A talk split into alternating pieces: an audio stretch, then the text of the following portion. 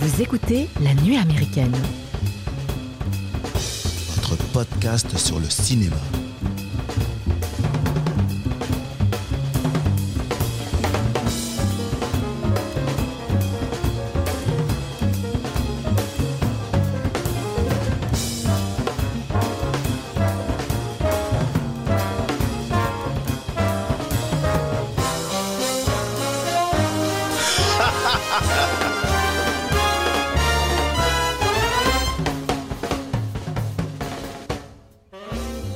Bonjour les amis et bienvenue à la table de la nuit américaine. Ici on parle cinoche avec les copains et les copines autour d'une bonne bière fraîche. Et aujourd'hui vous êtes les bienvenus pour nous écouter parler du film mythique de la fin des années 90, American History X réalisé par Tony Kaye, sorti en mars 1999. On va suivre le chemin de rédemption de Derek joué par Edward Norton ou comment essayer de sauver sa peau et celle des siens. Avec au casting Edward Norton, justement, Edward Furlong, Beverly D'Angelo et Avery Brooks. En deuxième partie d'émission, nous allons nous installer confortablement aux côtés de Brad Pitt dans le train le plus rapide du monde, The Bullet Train, dernier film du réalisateur de V comme Vanda, 300 ou Fight Club, David Leitch. Alors je ne sais pas si je prononce bien.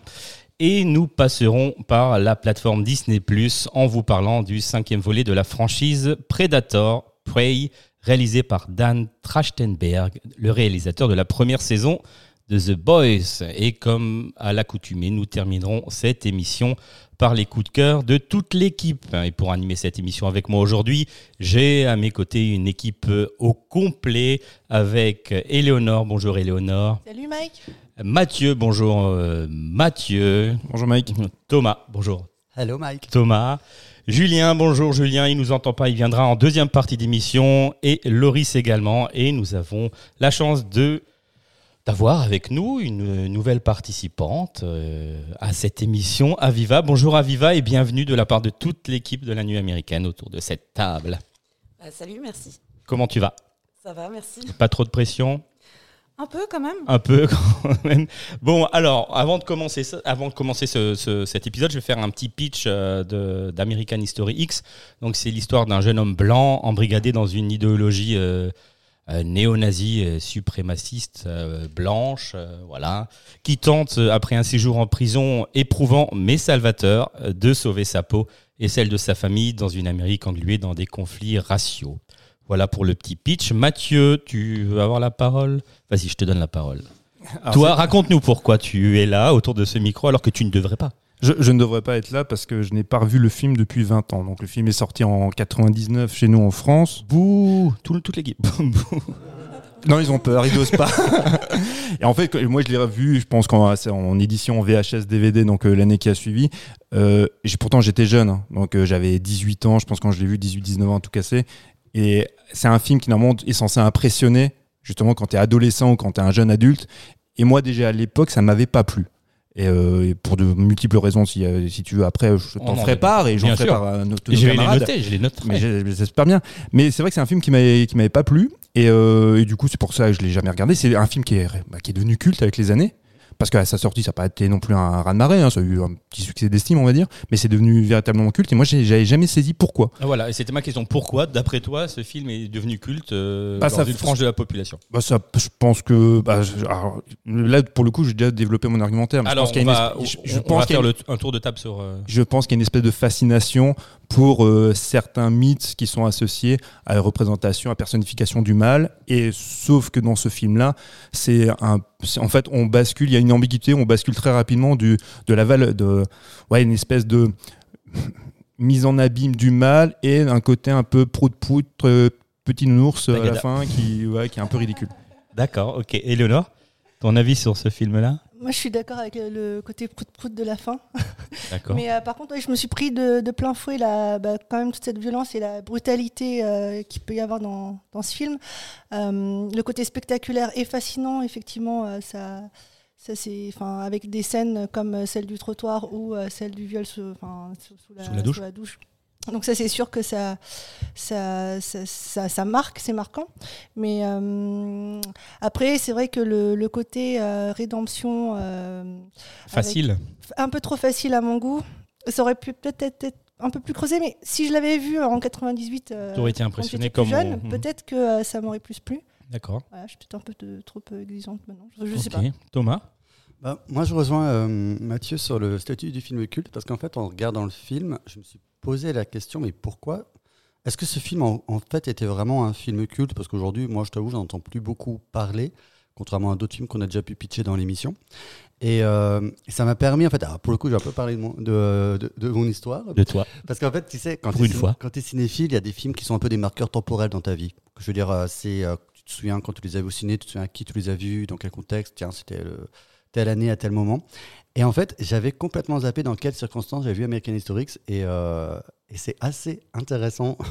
en fait, euh, j'avais vu American, American Historics dans, euh, avec des amis au lycée. On a fait une, soirée- genre de soirée pyjama, tu vois, avec des, copines et leurs petits amis et deux de leurs petits amis. Et on avait maté des films cultes, enfin, qui, qu'à l'époque, pour moi, je ne connaissais pas encore trop. Ma, cinéphilie débutait, donc on avait, enchaîné euh, C'est arrivé près de chez vous, qui pour, le qui pour le coup est un film culte, je pense, et on avait enchaîné American Historics.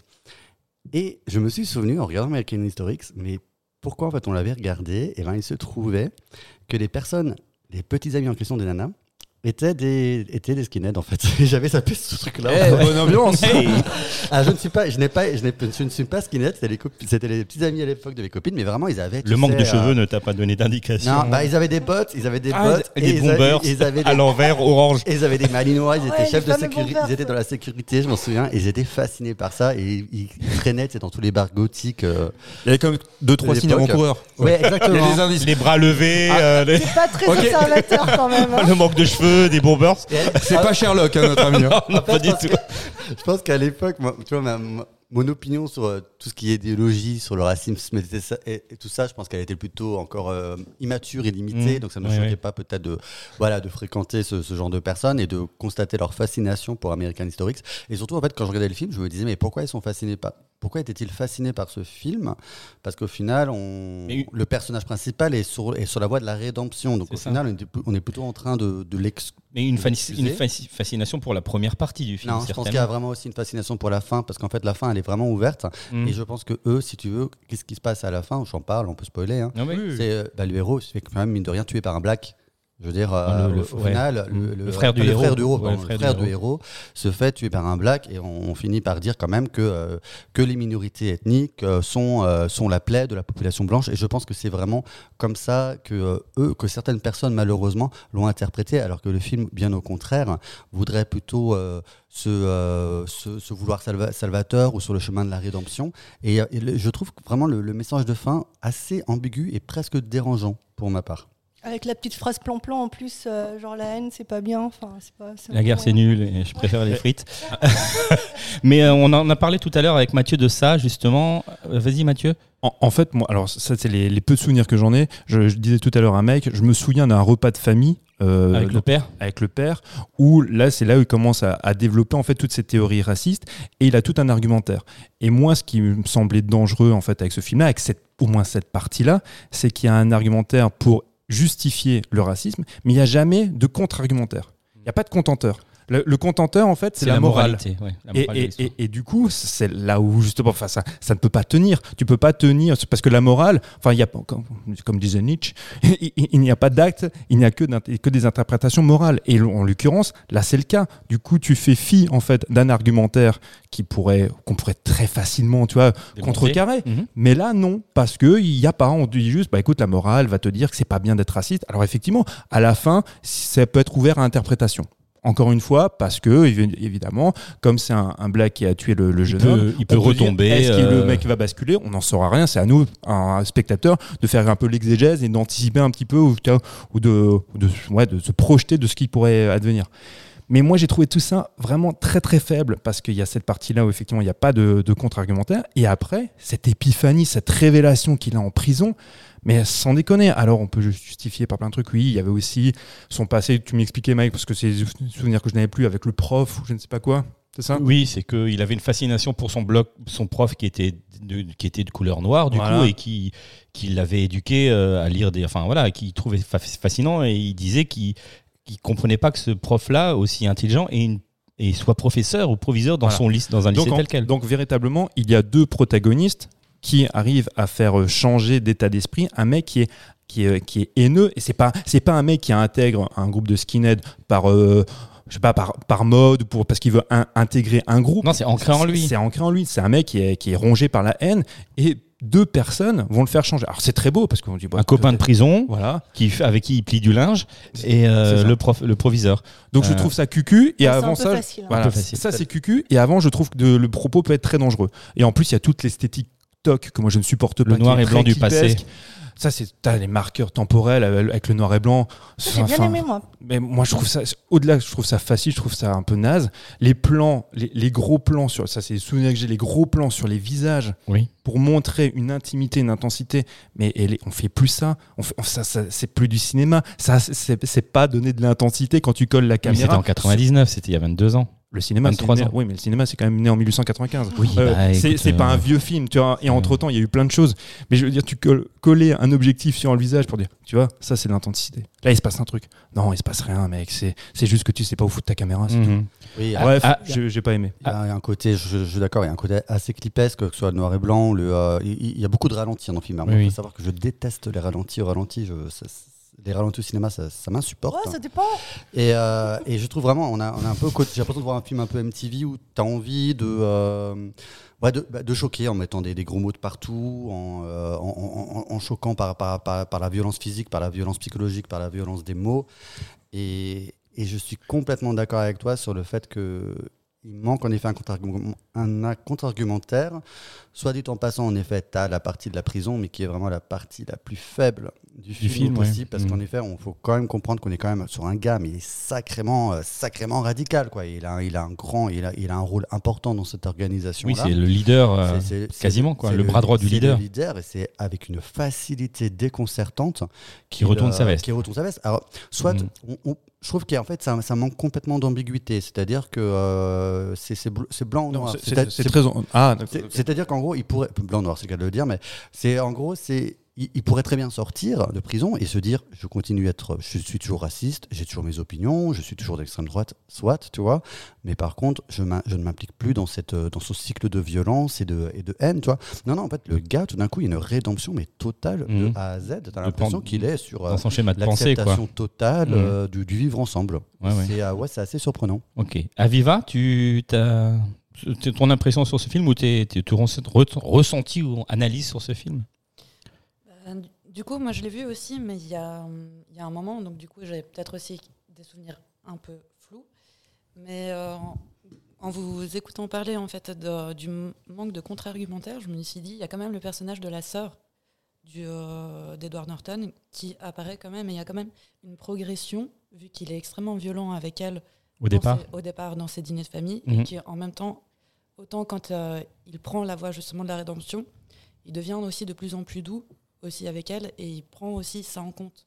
J'ai l'impression que même si c'est minime, parce qu'elle apparaît pas souvent, c'est quand même un personnage secondaire, c'est aussi important de, d'en parler, parce qu'elle apparaît aussi comme contre-argumentaire. Et elle a aussi son, bah, son, son revers, qui est la copine euh, justement de- d'Edward Norton, d'Edward de Norton. Derek. Ok. Et Je pense- après- pardon. Non, Mais il est pas assez poussé en fait, ce personnage-là. Non, mais en plus, c'est toujours la victime, tu vois. C'est en fait le contre-argumentaire. Ton contre-argument doit venir d'une victime qui, finalement, tu vois, est très effacée. Et, et c'est vrai que tu- quand tu la mets en parallèle avec euh, la copine, qui, elle, euh, bah, est beaucoup plus charismatique, de par la violence qu'elle dégage, de par la haine qu'elle dégage, elle, elle, est- elle élude complètement ce qui aurait pu se dire avant, tu vois, de, de la frangine. C'est là où c'est un peu triste. Mais après, ce qu'il y a, c'est que, c'est ce qu'on disait tout à l'heure, il y a, il y a tout un. Culturellement, il il y a toute une fascination pour euh, toute l'esthétique, en fait nazi, néo-nazi, qui peut rendre la, chose effectivement fascinante parce que c'est la personnification totale du mal. Et c'est pour ça que, bon, on avait déjà parlé par rapport à la nazi exploitation, mais ça c'est des films qui sont un peu rigolos parce que voilà, euh, les gars se canardent dessus. Mais ces films-là rendent Enfin, on a déjà parlé plusieurs fois, c'est des trucs, c'est quand on dit que euh, Hugo Boss qui faisait les, vêtements des nazis, c'est pas pour rien, il y a une espèce de fascination aussi de l'esthétique.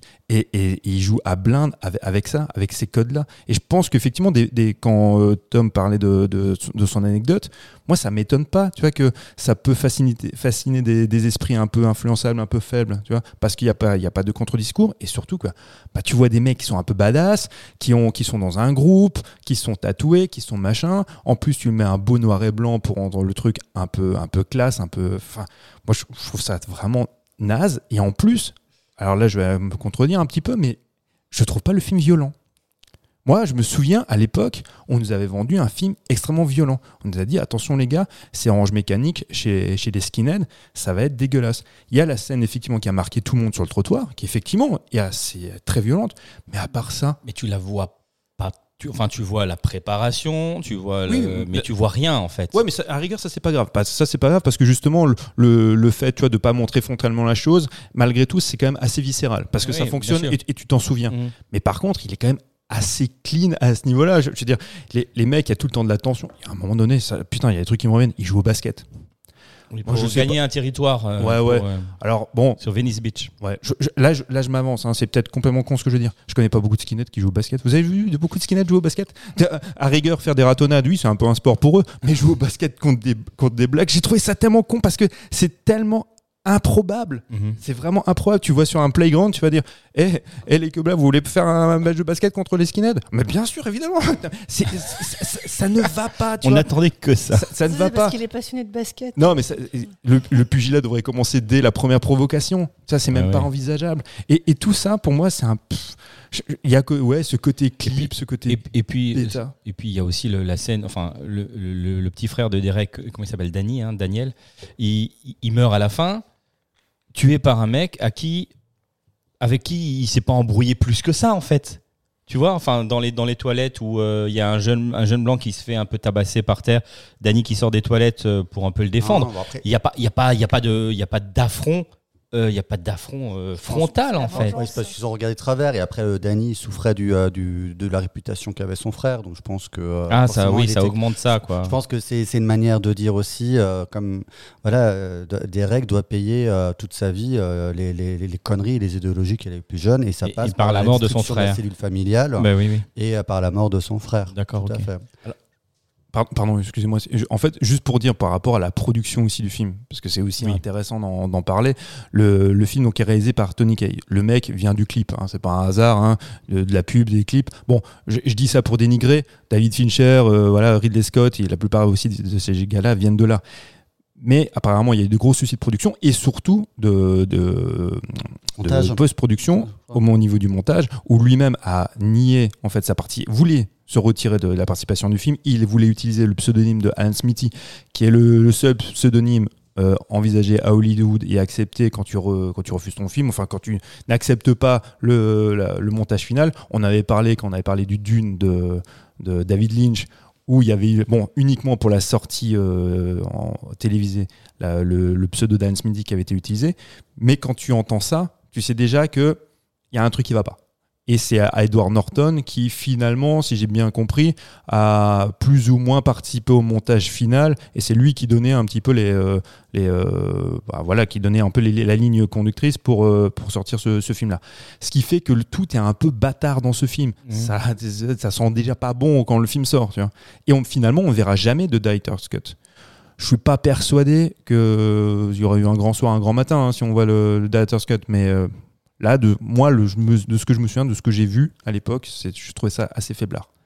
Né- néanmoins Et- ce qui m'a- pardon Non, mais le, le jeu d'Edward Norton, c'est t'as pas. Si, mais si, oui. Il bien- est bon, vachement quand même. bien. Non, non, mais bien sûr. Mm. Mais c'est ce qu'on disait. hein. Voilà, c'est ce qu'on disait tout à l'heure avec Mike. C'est Edward, Nor- Edward Norton, il est très bon. Et en plus, effectivement, il y a des séquences un peu iconiques et ça, et ça rejoint assez sur cette fascination. À un moment donné, quand effectivement, quand, euh, quand il a tué le, le noir sur le, sur le trottoir, il se fait arrêter par les flics. Il y a ce ralenti où il se met à genoux, les, tu vois, les, les mains derrière la Oui, tête. On revient toujours sur la fascination. Et voilà, L'esthétisation. Et et il y a ce sourire, effectivement, il, il incarne parfaitement bien. C'est mais ça, moi, ce qui, ce qui des fois, enfin, ce qui, ce qui m'horripile, c'est que moi-même en tant que gamin, ça peut effectivement me fasciner. Je peux le trouver hyper charismatique. Et en même, en même temps, un peu, il y, a quel- il y a quelque chose de très beau, tu vois, et même, même presque de sexuel parce qu'il est taillé Ah, comme il un, est- comme il est un beau, dieu grec, ouais, tu vois. Enfin, il y a quelque chose, eff- effectivement, d'hyper fascinant.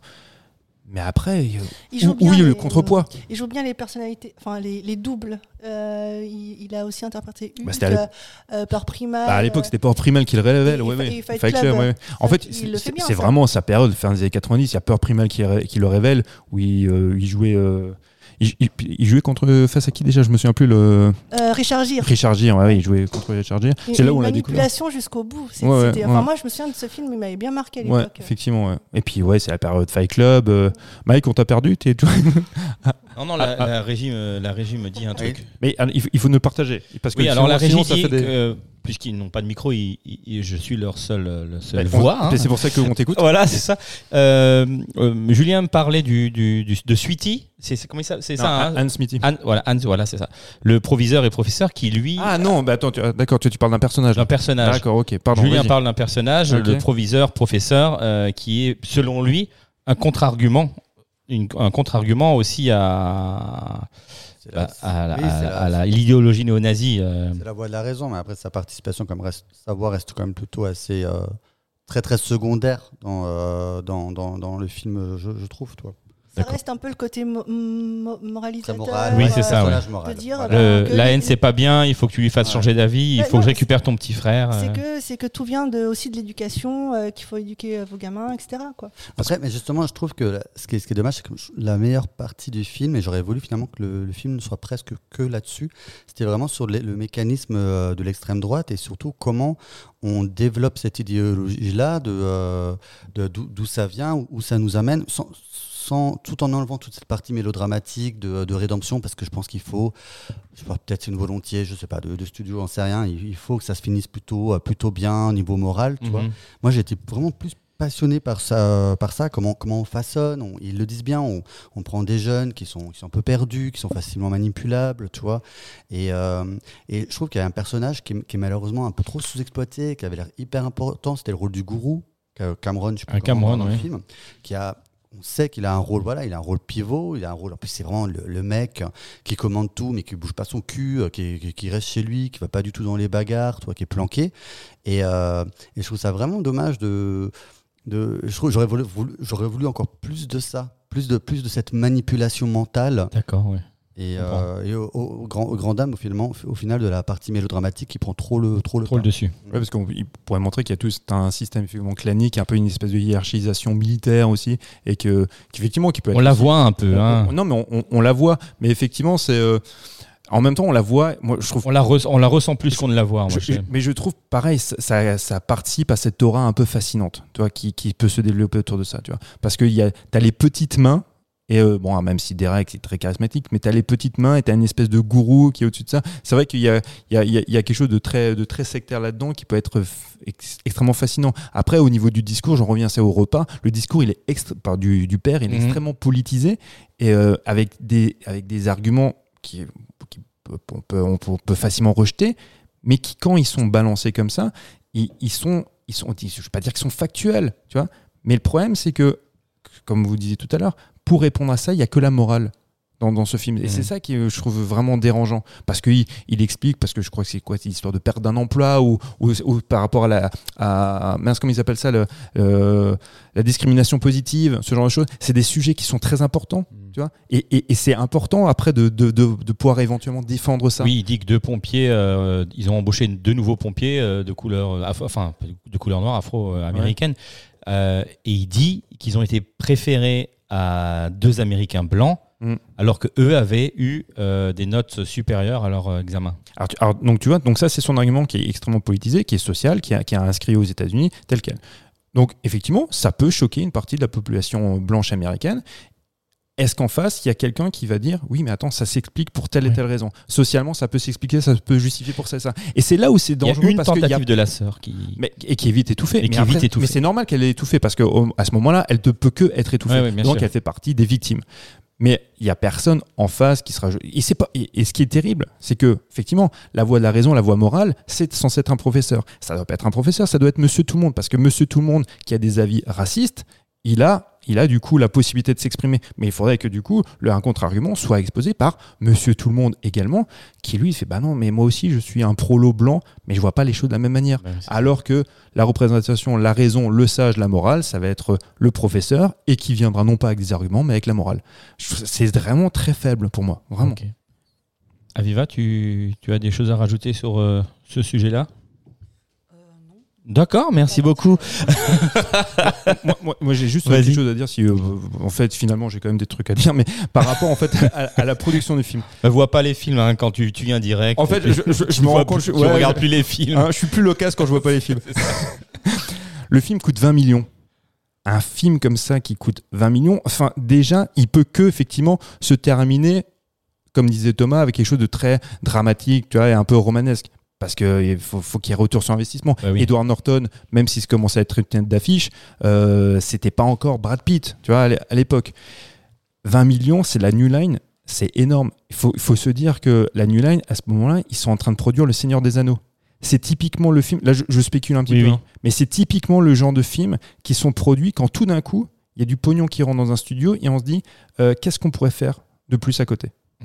Il y, a- souvent, et en fait, il y a, souvent dans les, studios type, vraiment type que la New Line, c'est ce qu'ils faisaient à l'époque, c'est eux qui ont produit les Freddy, qui ont produit Seven. À un moment donné, tu reçois une, tu reçois une enveloppe. Tu sais que, on avait beaucoup parlé avec, euh, avec euh, Loris, qu'on avait parlé aussi du, du Seigneur des Anneaux, de comment ça avait été financé. Mais tu sais que tout d'un coup, tu as, une enveloppe supplémentaire et tu dis, bon, qu'est-ce qui est le plus judicieux? Qu'est-ce qu'on peut faire? Quel est l'acteur qui monte un petit peu? Euh, Quel est le cinéaste qui pourrait être un peu malléable et qui vient du clip? Quel est un sujet un peu tendancieux? On est la New Line, hein. On n'est pas, on n'est pas la Fox, on n'est pas la Warner. Un truc un peu tendancieux qui peut faire un petit peu venir du monde, sachant qu'on peut mettre 20 millions. 20 millions, c'est énorme pour ça. T'imagines? Ça, c'est typiquement les films de Skinhead. Je dis ça parce que c'est un genre, mais le film de Skinhead, ça atteint jamais les 10 millions. Tu fais Mm. pas un film de Skinhead à 10 millions de dollars, c'est pas possible qui veut investir là-dedans. 20 millions pour ça. Il n'y a pas eu de retour sur investi- investissement là. À 23 millions. Il a Ah, rapporté 23 millions, donc à peine. Donc il y a 3 Après, millions. est-ce qu'il n'y a pas aussi une, une Après, tentative par la suite, après, par la suite, t'as les sorties DVD, VHS qui ont ramené, rapporte, ouais. qui ont apporté beaucoup plus, à mon avis, que, que les sorties. Après, il y a Ouais. peut-être une tentative aussi pour la New Line de euh, forcément de positionner dans son catalogue un, un film un peu plus un, Social. un contender aux Oscars aussi, tu sais, parce que Ah c'est oui. un film qui est quand même sorti en pleine période des Oscars. Edward Norton, il a été nommé. Donc là, on a, on, on est sur des films, voilà, on est sur des, des films, euh, sur des films chocs avec euh, parlant d'extrémisme avec des performances d'acteurs, enfin une performance d'acteur en l'occurrence. Donc c'est aussi une, euh, peut-être une manière de, de, voilà de, de, de- de se positionner dans, dans les Oscars parce qu'il faut dire qu'à l'époque c'était les euh, chaque studio voulait positionner des poulains dans, euh, à la fin de l'année pour les Oscars, donc c'est tout à fait possible. hein. Mais sur- surtout que la New Line, à cette époque-là, effectivement, par rapport aux Oscars, ils sont en concurrence avec la, avec, euh, enfin, anciennement Miramax, mais avec les Weinstein, qui eux raflaient tout à l'époque, et ils sont vraiment dans cette position-là. Ils essaient de ratisser un peu large en essayant de se développer dans le blockbuster avec le Seigneur des Anneaux, mais du blockbuster d'auteur, et aussi de se positionner effectivement sur les Oscars.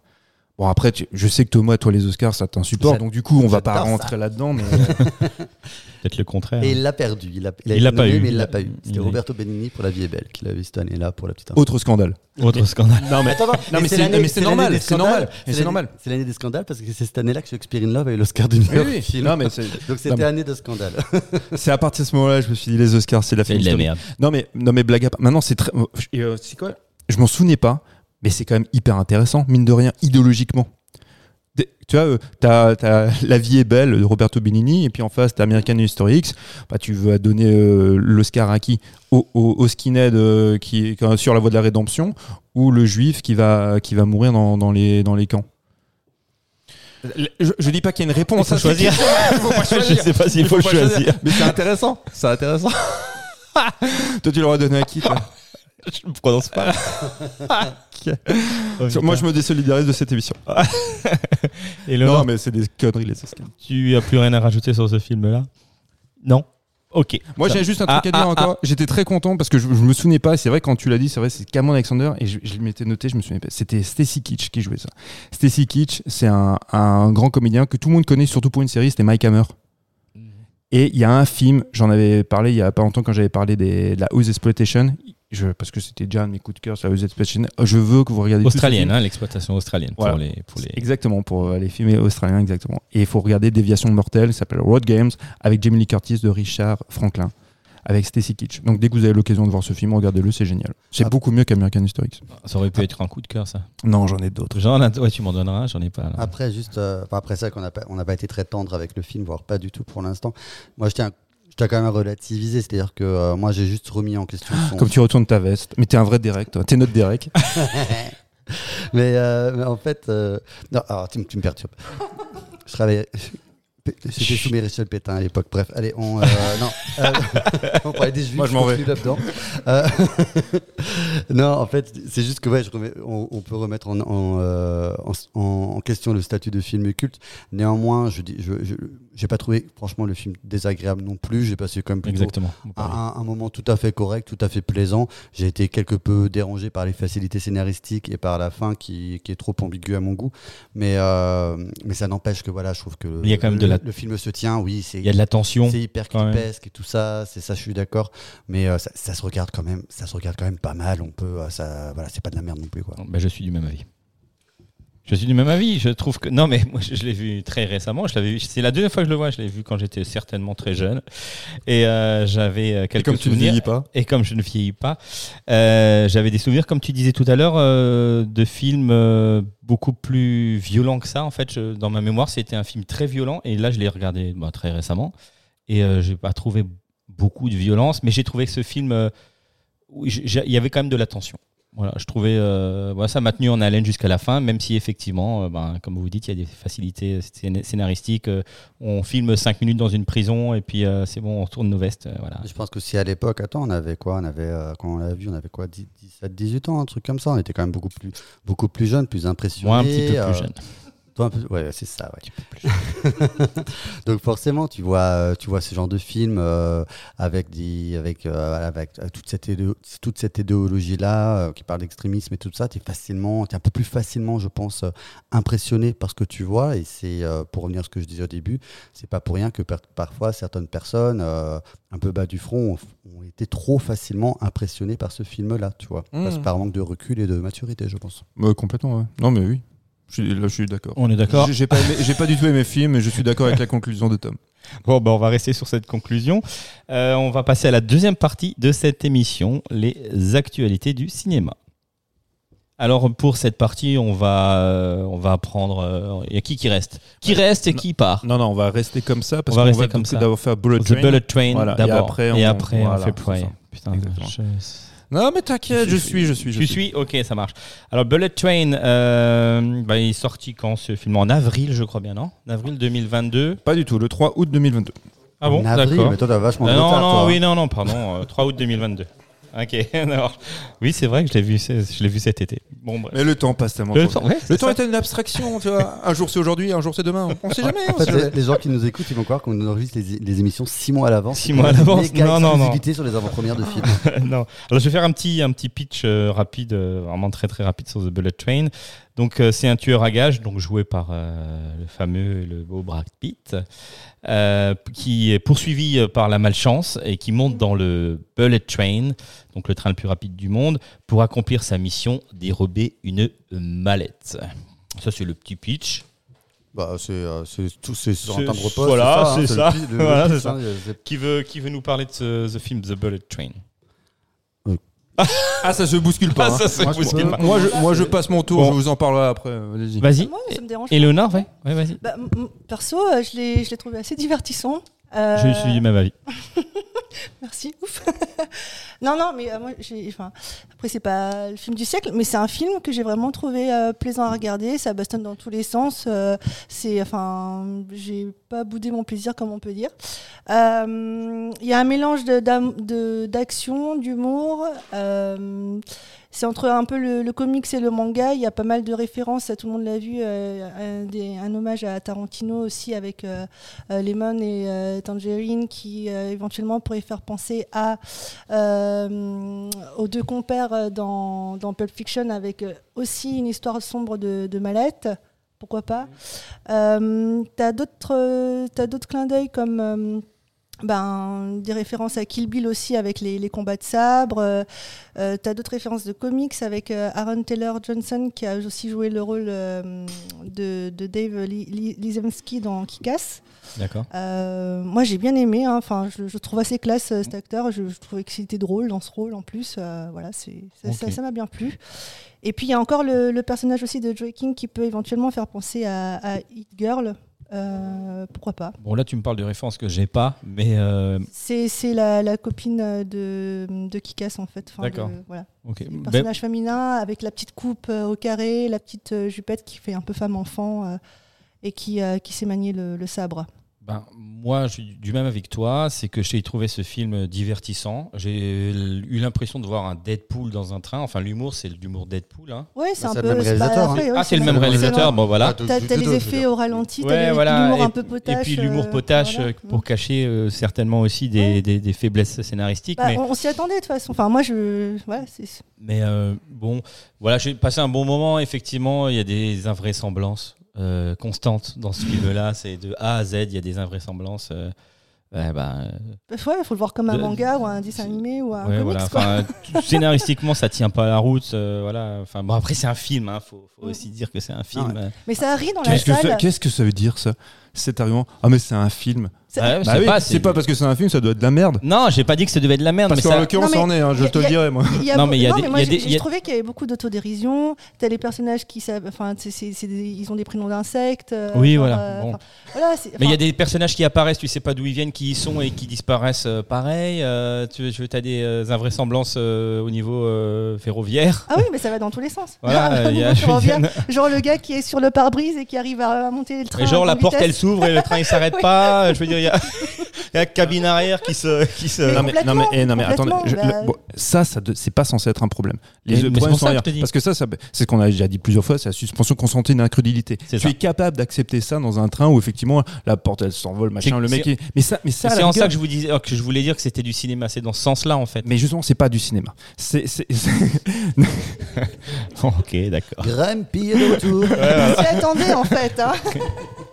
je suis prévisible. Hein. Ouais, C'est qui le- le- la petite bête noire, la petite bête verte là dans le film de Noël là? Comment il s'appelle? The Grinch. The Grinch, ouais, je suis The Grinch. Ça va bien, ça. le- Grave. Eh ben, il y aura pas de Noël cette année, les gars. non, franchement, c'est- c'est c'est laborieux comme film. Le- alors, moi, je, en plus, je suis client, mais sans déconner, je suis, je suis client de ce genre de film. Moi, j'attends des films à grand spectacle comme ça. Ça, ça me plaît. En plus, il y a Brad Pitt. Je suis, je suis une vraie midinette. Je suis content. Quand on me dit c'est du Tarantino, les, gens qui, les gens qui sont un petit peu virulents disent c'est du sous Tarantino. Non, frère, c'est du sous Guy Ritchie et du sous Robert Ro- Rodriguez. Donc, autant te dire que c'est la lie du cinéma. Donc là, franchement, on a touché le fond. Le mec, il fait Deadpool. Mais évidemment qu'il fait Deadpool. Est-ce que Deadpool, c'est du cinéma? Mais non, c'est- nul de chez moi. Il y a, y a- y a tout ce que je déteste dans ces films-là. C'est cette ironie, ces dialogues qui sont écrits avec les pieds. Mais sans déconner. Enfin, franchement, c'est un élève de quatrième qui a écrit ça. C'est pas possible, quoi. Et en plus, ça, ça tire en longueur parce que c'est censé être, tu sais, du- une espèce de comique de répétition avec des gimmicks, des machins. Mais putain, c'est c'est ni fait ni à faire. Franchement, j'ai trouvé ça laborieux. Tu me parles du scénario, mais effectivement, scénario laborieux. Les dialogues, ils sont. Enfin, moi, je les ai ja- j'ai jamais ri, sans déconner. C'est même pas que ce soit pas drôle. C'est des fois, c'est embarrassant, vraiment. Bah, Brad Pitt, qui est censé un petit peu le- la, la tête d'affiche, bah, des fois il est là, des fois il est pas là. S'il est pas là, c'est pas grave parce que de toute façon l'histoire elle avance pas. Mais finalement, le train il avance plus vite que l'histoire. Bon, bah, c'est ça. Mais, mais franchement, les scènes d'action. Alors, il y a- je, bon, là, je sais pas, je vais être un peu méchant parce qu'il y a, y a certaines scènes d'action où le découpage est quand même bien foutu, où effectivement tu vois ce qui se passe. Ce qui n'est pas toujours le cas pour la plupart de ces films. Donc, y a, un- il y a un- le découpage est pas dégueu. Et euh, il y a une séquence, effectivement, qui est, pas- qui est assez drôle quand ils se battent, effectivement, dans la, dans la voiture bar. Ils se balancent des trucs dans la gueule. Il y a- il y a- il y a une petite- s'arrête quand l'autre elle arrive. Voilà, il y a une rupture, ça reprend. Et, fi- et finalement, les enchaînements sont plutôt pas mal. Ça, ça m'a bien plu. Mais mine de rien, ça dure 5 minutes sur un film qui dure 2 heures. Moi, franchement, il y a des moments où j'étais embarrassé. Après, en plus, on s'en fout, on spoil aussi. Hein. T'as Sandra Bullock qui apparaît à la fin. Oh, c'est Elle est en voix off. coucou. Hein. C'est horrible. Elle est en voix off tout le, tout Elle- le long du film. Et t'as l'impression, c'est, bon, on fait venir les copains, on fait, on fait des clins d'œil. C'est tout, tout le truc, c'est Deadpool, c'est où tu te files les coups de coude, et puis euh, tu joues sur l'ironie, et puis tu fais, et tu fais, en fait, tu fais venir des potes, et. Enfin, Ah, c'est tout ce que je déteste. J'ai pensé, je me suis dit, tiens, en fait, Brad Pitt, il est venu sur le secret de la Cité d'Or, dont on a il a pas longtemps pour faire un coucou 5 minutes. Et là, c'était l'inverse. C'est elle ça, un coucou 5 minutes. Et elle ne sert absolument Échange à rien. échange hein. de bons procédés. C'est ça, f- franchement, je trouve ça. C'est triste parce qu'en plus, et c'est typiquement, j'appelle, c'est des films à 90 millions. C'est, ça coûte. C'est quand même pas mal, tu vois, 90 millions pour un film d'action à grand spectacle. C'est ce qu'on attend, c'est ce qu'on demande toute l'année, tu vois. Moi, j'attends de voir ces films et j'étais content d'aller voir ça. Et je ressors de là. Alors, en même temps, on pouvait pas s'attendre grand chose de, de l'ancien cascadeur qui fait les Deadpool parce que voilà, il- il- c'est pas filmé, c'est pas foutre la caméra. Là, on sait très bien que, bah, finalement, c'est ces techniciens, c'est le chef-op qui, qui, je pense, là, je, je présume un petit peu, qui fait les séquences, certaines séquences d'action, mais c'est franchement, des fois, c'est triste à regarder. Moi, je trouvais ça vraiment pénible. Aviva, est-ce que tu as vu The Bullet Train, toi? Oui, je l'ai vu. Ouais. Je l'ai vu. Euh, après, je suis peut-être un public facile, mais moi, j'ai beaucoup aimé. D'accord. Tu peux juste te rapprocher un peu du sûr. micro Merci. J'ai beaucoup aimé, j'ai beaucoup ri aussi. Après, euh, c'est vrai que euh, j'ai été sensible à quelque chose aussi. C'est euh, Un Brad Pitt, nous aussi. Oui, Non, c'est mais, rien. mais pas seulement. oui, mais pas Ah, seulement. d'accord. Ouais. euh, Aaron Taylor Johnson, moi je trouve tellement beau. J'en parle tout de suite. Euh, Qu'est-ce que le costard, ça lui va bien. Aviva, continue, te laisse pas.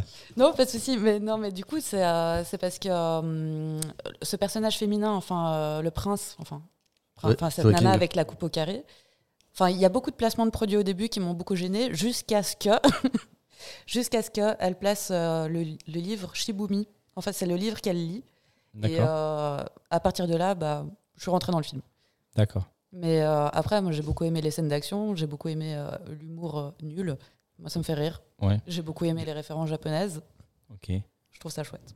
Moi, je. je- Et Vas-y. Il y a un retour de la stache mou, c'est vrai? Ah, c'est vrai, la moustache. Aaron Taylor Johnson, c'est vrai qu'il porte la Moustache. moustache dans le film, et ça, on est très content. Voilà, bon, ok. Finalement, j'ai bien aimé le film parce que c'est vrai qu'avec le lot, on, on est quand même vachement sur le retour de la stache mou. Ça, c'est. on- Non, mais c'est vrai, on kiffe. Donc, Oui. euh, ok. Tant qu'il y a des staches mou, on aime les films. Il n'y avait pas un film qu'on a vu là, LA. euh, je sais plus comment il s'appelle ce film-là? Avec, avec euh, une enquête de police à LA euh, Ah, avec plein ouais, de ouais. moustachus. Live and Die in LA. Voilà, Live and Die in LA. Ouais, mais là, on est sur un autre niveau. Quoi. Là, on est sur un autre niveau. Ok. Euh, on a fait le tour de The Bullet Train. Le train est Eh, mais arrivé. t'es sérieux? Moi je l'ai vu. ah, aussi, toi hein. aussi, tu l'as vu, excuse-moi. Non, mais franchement, excuse-moi. ça, je me fais chier aller voir les films pour une émission dont on n'aime pas mon avis. Excuse-moi, oh là là. Voilà, je- je- Ça f- non mais c'est vraiment, en fait j'avais ouais. j'avais pris l'habitude de voir de te voir très souvent et là ça faisait euh, un temps que je t'avais pas vu donc je commençais tu sais comme dans Retour vers le futur où sur la photo Ouais, ton ouais, image commence à s'effacer tu vois mais en fait là tu réapparais Ouais, Donc, je suis à- euh, pour, pour que les gens sachent, je suis à 2 deux, euh, Deux doigts de quitter. lui. hein, Ah. donc, euh, tu ne me vois pas, donc c'est sympa. vas-y euh, je- Thomas Bon, bah, non, je casse le truc. Vas-y, Julien. Thomas Tu vois, et en fait, c'est là que je me sens encore stagiaire. Tu vois, en fait, je n'ai- j'ai toujours pas assis ma place, en fait. Tu vois Merci. non, non, c'est d'accord, mais je, je retiens. non non non c'est- Bref, euh, bah, quand- bah, vas-y, enchaîne sur ça. Alors, euh, The Bullet Train. Donc, Donne-nous non, ton je vais, impression, comme, je Thomas. vais quand même. euh, moi, moi, moi, franchement, j'ai trouvé cool. on finit je- par le meilleur je l'ai- je- moi, je l'ai trouvé cool. Je, je savais, après, je sais que c'est un, c'est un argument bidon, mais je savais ce que j'allais voir. Je savais que j'allais voir un divertissement et j'attendais juste ben, qu'un divertissement. Ça, s- voilà, ça me divertisse tout simplement. Moi, j'ai trouvé le film plutôt plutôt pop. J'avais l'impression que c'était un genre de, de bonbon acidulé qui, qui pétait un peu dans tous les sens, ça c'est clair et net. J'ai pas vu les Deadpool, vous savez, c'est pas ma cam. Je sais que le gars, il a fait aussi le dernier euh, spin-off de Fast and Furious Up and Show, donc ça, j'ai pas vu. Oh là là, c'était nul aussi. Voilà. Par contre, de lui, j'ai vu un film, moi, que j'aime beaucoup, qui est un peu dans la même veine, qui est Atomic Blonde, que franchement, je trouve qu'il tabasse pas mal avec euh, Atomic Blonde avec Charlize Theron. Mmh. Et je trouve que moi, j'aime bien. Ouais, je t'entends, Mo, je t'entends. Hein C'est vrai que ça, j'ai bien aimé pour le coup. ouais, ah, c'est vrai. Ouais, parce qu'il y a Theron. est Pas mal, franchement, il est bien. Elle pourrait jouer dans une pub Flamby, euh, Flamby euh, j'aimerais quand même. Quoi. Mm. Et, euh, et après, du coup, du coup voilà. ouais, après, elle fera- elle fera j'adore Flamby. Bref, allez, c'est pour le parfum, j'adore. Ouais, je, je continue. Et, le parfum? Ah le parfum caramel J'adore. Non, mais j'adore Ah la oui, pub. Mais on est en train de digresser complètement. Et euh, du coup, oui, donc moi je trouve qu'il y a une galerie de personnages hyper fun, hyper azimutés. J'adore. Il y a un côté un peu, voilà, un côté jeu vidéo. C'est sûr, à, à chaque arrêt de train, t'as un boss qui, euh, qui, qui monte dans, dans le wagon et t'as un nouveau combat. T'as, euh, je suis plus d'accord. T'as quand même un plus. Tu sens qu'il veut faire son Guy Ritchie. Tarantino moins, mais Guy Ritchie, oui. avait vraiment, tu retrouves vraiment ce genre- ce genre de, de, de galerie de personnages un peu. euh, qui, qui voilà qu'on pas de chance qui, qui, traînent des casseroles euh, qui, essayent de bien faire mais qui, qui se prennent un mur quand même et euh, après bon la fin euh, bon juste juste la fin les 15 dernières minutes il y, a un- il y a un surplus de de- de- d'effets spéciaux hyper moches, hyper mal faits. La, la fin, ça part en cacahuète totale. Je parle même pas en effet de la- de la- l'apparition de Sandra Bullock qui vient juste faire coucou, mais ça sert à rien. Et, euh, et après, je trouve que c'est dommage juste parce que, ben, mine de rien, le, ça se passe dans un bullet train. Donc, a priori, c'est un train qui existe vraiment au Japon. Donc, c'est un, c'est Tout un à train fait. qui va très, très, très, très vite. Je crois que c'est 600 km/h, un truc comme ça. Je je sais plus combien, mais c'est très, très rapide. 3000, je crois, un peu. 3000. Ça, Mac 600, 3, je 3000, crois. ah ouais, Ils d'accord, ont prévu de l'envoyer sur la Lune bientôt. Et, euh, et je trouve que le, le, le décor est exploité, mais pas plus que ça non plus. Je trouve que c'est quand même le bullet train. Moi, j'ai jamais vu un film sur le bullet train. J'aurais, j'aurais voulu que ce soit plus exploité que ça, que si ce n'est qu'à la fin, dans la machinerie, ils font tout, font tout péter et dérailler. Ils ont tourné ça dans une machine à laver, c'était pareil. Oui, voilà. Donc euh, ça, c'est un peu, un peu dommage. Et, euh, et après, je me suis dit pendant le film, mais euh, est-ce que, mine de rien, Brad Pitt, est-ce qu'il n'est pas en train de devenir un peu, ah, j'aime bien, mais est-ce qu'il n'est pas en train de, de se créer un genre de personnage un peu cool? Je trouve, j'ai l'impression de voir le Cliff Booth de euh, Once Upon a Time, ou euh, après encore on disait dans le, se- le secret de la cité perdue, tout ça. euh, c'est, il, il joue un peu ces, ces mecs un peu, un peu cool, un peu à côté de leur pont, beau gosse, euh, beau gosse, mais voilà, je suis un peu, euh, Mais un peu à l'ouest, mais charismatique quand même, tu vois. Mhm. Donc euh, j'ai l'impression de voir un peu le même Brad Pitt de film en film récemment, donc faut pas que trop qu'il se perde là-dedans. On va lui envoyer un SMS. Mais, mais voilà, mais mine de rien, moi, moi j'attendais juste que, voilà, que, que ce soit un film qui m'amuse. Il m'a vraiment amusé. Le cast, il est, euh, il est vraiment super, euh, super sympa. Donc écoute, euh, que demande le peuple hein. Et c'est Michael Shannon hein, le, qui joue l'antagoniste. hein. Oui, c'est ça. Et enfin, bon, enfin, je pense qu'on aime tous un peu Michael Shannon parce qu'il a, il a vraiment une tête de méchant. Mm. Enfin, l'antagoniste, il faut encore pas. Pour moi, il fonctionne pas. Tu vois. Enfin, c'est, il est censé être une espèce de némésis quand il apparaît. Finalement, heureusement que c'est Michael Shannon qui lui prête ses traits parce que voilà, il a ce faciès particulier. Mais finalement, il n'y a jamais de menace. Enfin, moi, j'avais jamais le sentiment de sentir une menace. Mais justement, parce que tout est pris en dérision, en fait. Mais c'est ça. Il n'y a qui- rien de sérieux, Ouais, finalement. mais c'est dommage peut-être parce que c'est parce que du coup, C'est dommage, peut-être. Bah, hein. Du coup, ça, ça crée pas d'enjeu. Et euh, si t'as pas d'enjeu, bah, moi, pas de film, et bah, y j'arrive pas film j'arrive pas à être diverti, tu vois, par. euh, T'as pas de cinéma Si t'as pas de cinéma, il n'y a pas, il y a y pas d'émission. il y a pas d'émission. Et du coup, bah, on va boire un coup, on éteint le micro. Voilà. Donc du coup, euh, bon, ouais, ok. Alors, merci Thomas parce que j'attendais ton intervention avec impatience et heureusement que tu. Mais c'est pas Thomas, c'était Loris. Ouais, c'est ça. ouais. On va passer au second film. On va appeler à cette table euh, Loris et Julien de la régie qui viennent nous rejoindre derrière le micro. et euh, merci, merci Thomas, merci Eleonore, merci Aviva de votre participation. Et si jamais je veux juste dire, le film, je l'ai vu, mais comme Mac ne me demandera mon- pas mon avis, je ne participerai pas. à Non, vas-y, participe. Ah non, mais de toute façon, j'ai rien préparé. Ah voilà. Mais, euh, mais tu sais, mais moi, je ne moi, je suis là parce que je suis, pas derrière le, pour je suis derrière le micro, mais je ne l'ai pas vu non plus. Je l'ai Ouais, pas ouais. vu. Hein, tu as pas vu? Non. Ok. Bah, du coup, faut, on va quand même broder un petit peu, Mike, parce que du coup, le temps que nos amis s'installent, Ah tu oui. fais un petit pitch euh, sur le film? Oui, le petit pitch de Prey. Alors, c'est euh, Naru, une euh, farouche et brillante guerrière qui doit désormais protéger sa tribu contre un prédateur extraterrestre armé jusqu'aux dents. Donc, euh, il s'agit de la cinqui- le- du cinquième volet de la franchise Predator et euh, donc en visionnage actuellement sur Disney+. Tout à fait. Bonjour. Star. Star Ah oui, parce qu'il y a y plusieurs... euh, Tu sais, il y a la branche Star de Disney Plus qui est des films un peu plus violents pour les D'accord. adultes. Ok. Clairement, c'est les productions de la Fox. Et là, en l'occurrence, c'est un film Fox. Ouais. Donc, c'est Disney Plus Star, Tout à mais fait. qui est disponible sur euh, plateforme Dis- Disney+. Yes, tout à fait. Alors, bonjour Loris. Bonjour. Et bonjour, euh, J'ai fait un bruit bonjour, Ju- bonjour Julien. Hello. Ça va? Ouais. La première partie de cette émission vous a plu Très, très Ouais, bien. ouais, ouais. Enrichi- Franchement. Enrichissante euh, Moi, ouais. j'avais beaucoup envie de participer à American History Force forcément, parce que ça donne envie, mais Ouais. euh, c'est très bien. De- C'est très bien comme ça. Ah bah, t'aurais pu participer à ma place. Je t'aurais ma Non, place non, non, c'est bien parce c'est- c'est- c'est- je suis comme vous. Moi, j'avais aussi ce. C'est vraiment le contrepoint de ce que de ce que toute notre génération, parce qu'on est un peu comme vous disiez, tu sais. Cette génération, ce film nous a marqué, et c'est vrai que avec le recul, justement, c'est en en discutant avec toi. Des fois, tu te dis, euh, c'est- alors, que c'est bien d'analyser les films Je sais pas, mais ça, te change aussi la vision du truc. Tu te dis, ouais, c'est vrai que c'est un peu manichéen, c'est un peu ceci, c'est un peu facile, c'est un peu tout. Alors que j'ai eu aussi à l'époque cette sensation euh, de film culte, quoi. Tu vois, quand on m'avait dit, euh, tu as déjà vu ce film, et moi, en plus, on me l'avait aussi montré en VHS, quoi. Enfin, bref. Mais C'est vrai que comme dit, moi je l'avais pas apprécié déjà quand j'étais plus jeune. Alors j'étais pas plus malin que les autres, hein, mais euh, mais j'avais j'avais pas. ouais, C'est un film qui m'avait un peu Et toi, dérangé. déjà Je me plus jeune, t'avais déjà T'avais peut-être déjà emmagasiné d'autres choses. T'avais déjà une cinéphilie installée Euh, pas en pas- 99. Pas, oui, un petit peu, mais pas tant que J'avais ça. regardé non. tout Murnau. euh. J'étais dans ma période plutôt sombre. Là, j'étais, j'étais très Tarkovsky. Là, là j'étais à fond de Tarkovsky. Je vais pas te mentir, du coup, euh, ça dénotait un petit peu. Bon, on va parler de ce film euh, Prey, euh, réalisé par Dan euh. Tracht- alors, Tracht- Trachtenberg. Trachtenberg. Alors, comme je disais, en- nous, comme je l'ai, ouais, c'est ça. Comme je l'ai dit en introduction, euh, il a réalisé la première saison de The- la série The Boys. Pas la première saison, un épisode. Ah, tu d'accord, sais, ok, c'est ce un genre de épisode. série, ils Ouais. prennent 5-6 réalisateurs qu'ils invitent. Par pour, contre, euh, Parce que, ouais, la, la saison de The Boys, euh, je fais le focus dessus parce que C'est c'est une- Lane Si, si, Ah, si. très si, bon si. film. Si, si. C'est grâce à ça, en fait, qu'il. a- Parce que c'est tout jeune, hein, le mec. Il, a, il est né en 81. Ah oui, c'est ça. Euh, Ten Cloverfield Lane, qui était vraiment un chouette film, une chouette suite. Euh, c'était une suite très intelligente. Ouais, ouais, c'était vraiment, vraiment, vraiment chouette. Rien à voir, bon, ils en ont fait un troisième, euh, Paradoxe, euh, qui, est, qui Ah oui, est Cloverfield pi- qui Paradoxe. est très pipi caca. Mais euh, celui-ci était bon et c'était un huis clos qui était vraiment bien tenu. Et c'est là où c'est je rends vite la parole, mais c'est là où moi ça m'intéressait justement de voir ce film-là parce qu'il passe quand même d'un huis clos qui est, je te répète, très tenu, bien, bien foutu avec beaucoup de tension Mhm. aux grands espaces. Absolument. Et en fait, il gère bien Ah, les Avec espaces. euh, gros Il- casting ouais. aussi. Hein. Le, Hein le Lane. oui, oui, euh, oui, gros casting. En plus, il y avait ma chérie. Marie-Elisabeth Winstead, que, dont je suis amoureux. Mais euh, je, je suis aussi amoureux de John, Goodman, évidemment.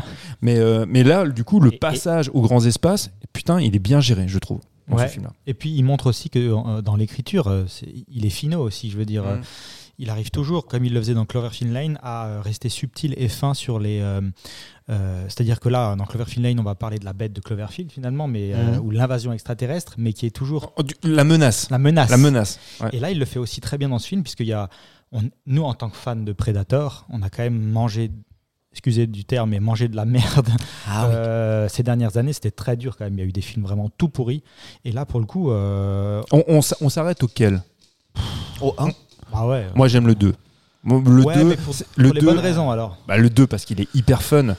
On, Ouais, mais c'est presque une comédie, le truc, au final. Je sais Ah oui, mais c'est- le co- dans comédie. Je veux dire, mais Non, c'est- non, non, bah, c'est pas- euh, c'est hyper gore. C'est le plus gore de la saga. alors il est extrêmement. Ouais, il y a de la barbaque, mais je veux Non, dire, non. il est quand même. Non, mais il est hyper- comme à peine pas au sérieux, tu vois, je veux dire, comparé à ce qu'ils avaient fait dans le. Non mais, 1. non mais bien sûr, il n'y a pas de comparaison possible avec le 1. Mais le 2, c'est un pur film d'exploitation. Et ça, moi, enfin, je, je, dans, je savais très bien qu'on n'allait pas voir le premier, un retour tu vois, de, de McTiernan. Mais j'espérais voir au moins un truc fun comme le 2. Et ben j'ai eu une- finalement ni l'un ni l'autre. Mhm. Et pourtant, je suis pas déçu. Ouais, pareil. C'est exactement le C'est sentiment parce que parce que, sans déconner, alors là, là pour le coup, euh, il m'arrive parfois d'avoir des a priori négatifs. Ça va vous surprendre. Sur je, les- sais très bien, je sais très bien, vous êtes surpris. Et quand j'avais un a priori négatif sur Prey, Bah, vraiment. bon, Après, même si, même si le, le, le gars qui est le cinéaste euh, m'intéresse, parce que j'avais beaucoup aimé Ten Cloverfield Mhm. Lane, je me suis dit, allez, regarde ça. A priori négatif, produit par, euh, distribué par Disney, mais quand même produit, enfin, c'est un- quand même un produit Fox. Ok, je me dis, allez. Et ben ouais, j'ai moi j'ai été vraiment agréablement surpris. C'est pas, il, il révolutionne pas la saga, mais comme je disais, bonne exploitation de l'espace, la bête, la créature. Très en tout hein. cas, il y rapporte, Les il combats, a- les il combats, apporte les combats, très le chouette. 109 nécessaire pour les gars comme nous. Et là, on se dit, c'est une lueur d'espoir, ce truc-là. Tu vois ce que je veux dire? Si en plus Disney qui a mis la main dessus, déjà, ça fait peur. Moi, je suis désolé, quand je sais que euh, Disney récupère un truc comme ça, je me dis, Pff, ok, si Disney commence à foutre ses pattes là-dedans, on n'est pas sorti de l'auberge. Derrière ça, tu sais qu'aussi, euh, une de mes franchises, autres monstres, mes deux monstres préférés, c'est Predator et Alien. Et on a déjà essayé de faire des trucs, tu vois. Et là, pareil, il y a une série en préparation, Alien, toujours. Bon, et, et quand on me dit, euh, il y a un nouveau Predator qui sort, même si c'est ce gars-là, je me dis, ok, là j'ai peur parce que ça va. Bah, parce que tu as Franchement- vu ce qu'on a eu avant. euh, Ouais, savais ouais, je me dis, bon, bah voilà, une nouvelle daube, et puis on va finir d'enterrer euh, ce truc et de se dire qu'on on n'arrivera jamais à faire quelque chose de correct avec. Et, euh, et c'est ça, c'est vraiment dangereux. De se- de se- autant c'est une, franchise énorme et c'est un des, un des monstres les plus emblématiques, en tout cas de, de- bah, pour, pour moi, de notre génération cinéma. quoi, hein. C'est un des premiers vrais euh, monstres et bien foutus en plus. hein. Ça va, on mange des M&M sans régie, ça, ça, ça, ça vous dé- je, je dérange pas qu'on parle là. Non mais, ouais, non, mais Bref, il, il mais faut coup, rappeler, t'as raison. je- c'est- je- si on finit notre tour de, je finis mon tour de table en bleu. disant que euh, j'avais vraiment peur et je suis aussi très agréablement surpris de, euh, de, de, de ce que j'ai vu et je suis content parce que et maintenant j'espère en voir un petit peu plus. Il y a un- Tu- Pardon. Non, Il y a un non, truc t'es en attente, toi, d'une suite? Vraiment Ah, pas d'une suite, Ah. mais juste que on voit qu'on peut Moi- mettre le Predator ailleurs et avoir un truc euh, Moi, sympa. moi, moi, j'espère qu'on clôt là-dessus. En fait, moi, Arrêtez tout. Non, non, mais je, je Non. préfère qu'on qu'on clôt sur une note un peu positive. Ouais, ouais. Et là, pour le coup, c'est quand même. Quand assez on est peu- au sommet, quoi. Ouais, Mike, bouffe des M&M's. Non, mais le truc qui est fou, c'est que Predators, Predators qui est sorti là, il y a un an ou deux ans. Dire que je vais passer euh, 15 jours avec Non, non, toi, tu confonds. Toi, tu Non, parles non, The non, non. Predator ou Predator Non, le dernier truc pourri qui est sorti au ciné. The Predator. Bah voilà, bah, il a été tourné, je crois, en même temps que celui-là. Alors, juste il- après, ouais, ils en ouais, ils en- parlaient ouais, pendant une- la production a effectivement été la, la- la- C'était. Oh, euh, je peux dire que quand tu regardes les deux, euh, lequel tu mets au ciné, euh, t'as vite normalement, t'as vite choisi quoi. Ouais, Euh, parce que lui, il a déjà, il a laissé tomber l'humour pourri euh, et, et quand il doit en faire, il le fait bien. Il arrive, tu vois, à, à- à- comment on appelle ça, disons, à enlever la tension en mettant deux trois trucs un peu. c'est- bien, c'est bien fait, c'est bien amené. Alors que dans l'autre, euh, euh, même si, moi, je trouvais que The Predator, le, le Predator, euh, l'idée du Predator Alpha là, était, était quand même assez sympa. Moi, j'ai bien aimé la, la bête, si tu veux, en soi. Là, vous parlez du film de Shane Black alors. Ouais, de Shane Black, Ok, exactement. Et euh, après, juste quand moi je vois des chiens rasta, je suis désolé, je peux pas. je suis désolé, je peux pas. Des chiens Des chiens avec des dreads, bah oui. dans le C'est film, comme il y a les des blancs chiens. rastas, c'est la même chose. C'est- eh ben, on est pratiquement au même niveau. Tu vois ce que je Moi, veux j'ai- dire moi, j'ai juste une Là, je- question là, parce je que- lâche. J'ai pas eu le temps ou je me suis pas pris le temps de le voir ce film-là sur Disney alors que je, je- je me suis dit tiens pense-y. Mais J'ai t'avais dit- vu j'ai dit Ah, Disney. reste à la maison, on le regarde ce soir. Ouais, ouais. Et du coup, euh, non, je peux pas. J'ai mon, boyfriend attends, non, qui non, dort à la maison. mais est-ce que t'as Restez déjà tous les deux, vous restez tous les deux. Non, mais ma question c'est est-ce que euh, sans avoir vu les quatre les quatre précédents, Ce qui est ton cas ce qui est mon cas, est-ce qu'on peut voir ce film bah Putain, oui. Mike sort. Oui, oui, bien sûr. Non, Bien tu... sûr. bah oui, oui, oui. Je dois en manger des M&M's. Non, il y a euh, juste un, y a juste- il y sortir. a juste un truc que tu comprendras Ouais. pas, mais à la limite tu t'en fous parce que nous, quand ça nous était arrivé la première fois, on comprenait pas trop. Il y a plein de trucs que je comprends. Ouais, tu comprendras pas les petites références subtiles qu'il y a, mais quand t'es un vrai fan, t'es content parce qu'elles sont là et elles sont bien distillées tout au long du truc. Euh, mais tu peux très bien voir le film sans avoir vu. C'est quoi C'est une suite ou c'est un film qui fait référence aux quatre autres? Ça peut pas être une suite parce que temporellement, elle se passe avant tout ce qui s'est passé Voilà. jusque-là. Un préquel. Mais il y a quand même une continuité dans le sens où. euh, C'est en un- 1719 quand Il même. y, a un- Ah oui. y a un petit lien qui est fait euh, entre euh, le, celui-là et le 2. Ouais, la- Voilà. sans, sans spoil. On peut même Ouais, pas. pff, c'est pas besoin de c'est- spoiler. ça change rien. Spoil, quoi, avec l'arme. Ouais, voilà. Ouais, mais c'est quoi? C'est alors le seul truc qui relie. Non, mais c'est un clin d'œil pour les fans. Voilà. C'est complètement anecdotique hein, finalement. Mm. Parce que quand tu vois en tant que fan, tu dis ouais, c'est cool. Ouais, Ah oui, franchement, content, donc ouais. ça vient de là, c'est cool. Mais finalement, euh, si t'as pas vu le 2, t'en as rien à foutre, tu, tu- Clairement. ouais, ça a aucun C'est intérêt. une arme parmi tant d'autres et puis voilà, t'as pas la rêve. Ouais, c'est ça. Ah, En ah, fait, ça va te faire la même chose que quand on a vu le 2 pour la première fois, finalement. qu'on a vu? Le 2 pour la première fois, quand il lui donne ça, tu te dis Ah, ok, donc ils sont déjà venus avant, donc ils reviennent de manière cyclique ou ils reviendront. Et voilà. Mais en fait, ce qui- non, mais ce qui est génial, c'est que la première fois que tu vois le 2, moi, j'avais pas saisi. Je- il lui file le flingue, tu vois, à la fin, et je comprends pas. Je sais pas. C'est en regardant à nouveau le film, je me dis ah ok d'accord et peut-être effectivement qu'ils viennent à différentes périodes qui sont déjà tu vois oui mais je- C'est une bonne Ouais, ouais. construction de la, la Mais- diesel, de la diesel, diesel. Ouais, c'est ça, c'est ça, ça a construit cette espèce de cosmogonie qui est vraiment, ouais, qui est vraiment fun. Mais ça, c'est intéressant effectivement pour, pour les fans. Par contre, il faut absolument, là, je reviens mec, mais c'est, euh, il faut absolument que tu vois le premier. Sans, sans Ah, le premier. Oui, oui. Le premier est vraiment, vraiment très bon. Et du coup, le, celui-ci, dans la jungle. il, il est accepté. Enfin, on, on peut plus facilement l'accepter justement parce qu'on a vu le premier et que du coup, il dénote pas tellement. C'est souvent en fait, on, on fait ça systématiquement, c'est cette comparaison avec euh, le, le film un peu démiurgique et à chaque fois on dit ouais bah forcément c'est moins bien. Évidemment là c'est moins bien, mais sauf que ça n'entache pas en fait toute, euh, tu vois, euh, comme il disait toute la toute la diégèse, toute la cosmogonie, tu vois, de, de la saga Predator. Il y a juste il y a eu une, une levée de bouclier des gros fans euh, complètement débilos qui Non. disaient ah c'est une fille. Avec le wokisme, ouais. c'est insupportable. Bah oui, mais il y, c'est a- il y a eu tout un débat pendant. Moi, j'ai trouvé ça classe euh, que ce soit une gonzesse, justement. Mais, Ah oui, mais, mais- mais- non, mais surtout, en fait, ce qui est génial, c'est que que ce soit un mec ou une gonzesse, en l'occurrence, ça, n'a- ça ne change pas grand-chose. Et c'est ça qui est plutôt chouette. Alors, si, tu vas me dire, oui, ça change quelque chose parce que la manière dont elle est acceptée euh, vis-à-vis Dans la de tribu. dans la tribu, exactement. Mais, mais du- coup, elle est jamais sexualisée. Il n'y a pas d'histoire d'amour. Il n'y a Mhm. pas tout ça. On on ne parasite pas avec ça. C'est c'est une meuf. À un moment donné, je me suis dit, ça pourrait être une meuf ou un gamin, tu vois, parce que la manière dont ils sont acceptés, acceptés, c'est dans, dans la tribu. Mais elle est a- très jeune. hein.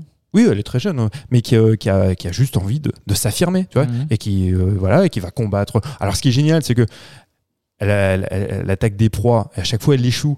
Mais Et elle participe, ça, pa- ça participe, tu vois, à son parcours initiatique. Exactement. Et du coup, en fait, parce que les mecs, euh, Mais les- c'est ça qui est bien aussi. mais c'est plus ça. sub- mais c'est plus subtil. Elle échoue pas vraiment Parce que par exemple, quand elle se fait attaquer, elle arrive à, à- Oui. à blesser la bête, et alors que c'est le gars qui la tue qui, se, qui prend tout le mérite du truc. C'est ça, exa- exactement. En fait, non mais t'as as tout à fait raison. En fait, elle, elle, c'est- elle donne toujours l'impulsion de la ça. chose, mais elle, elle arrive jamais, euh, voilà, à, à annihiler complètement la bête et à, et à- et à récupérer en fait les lauriers.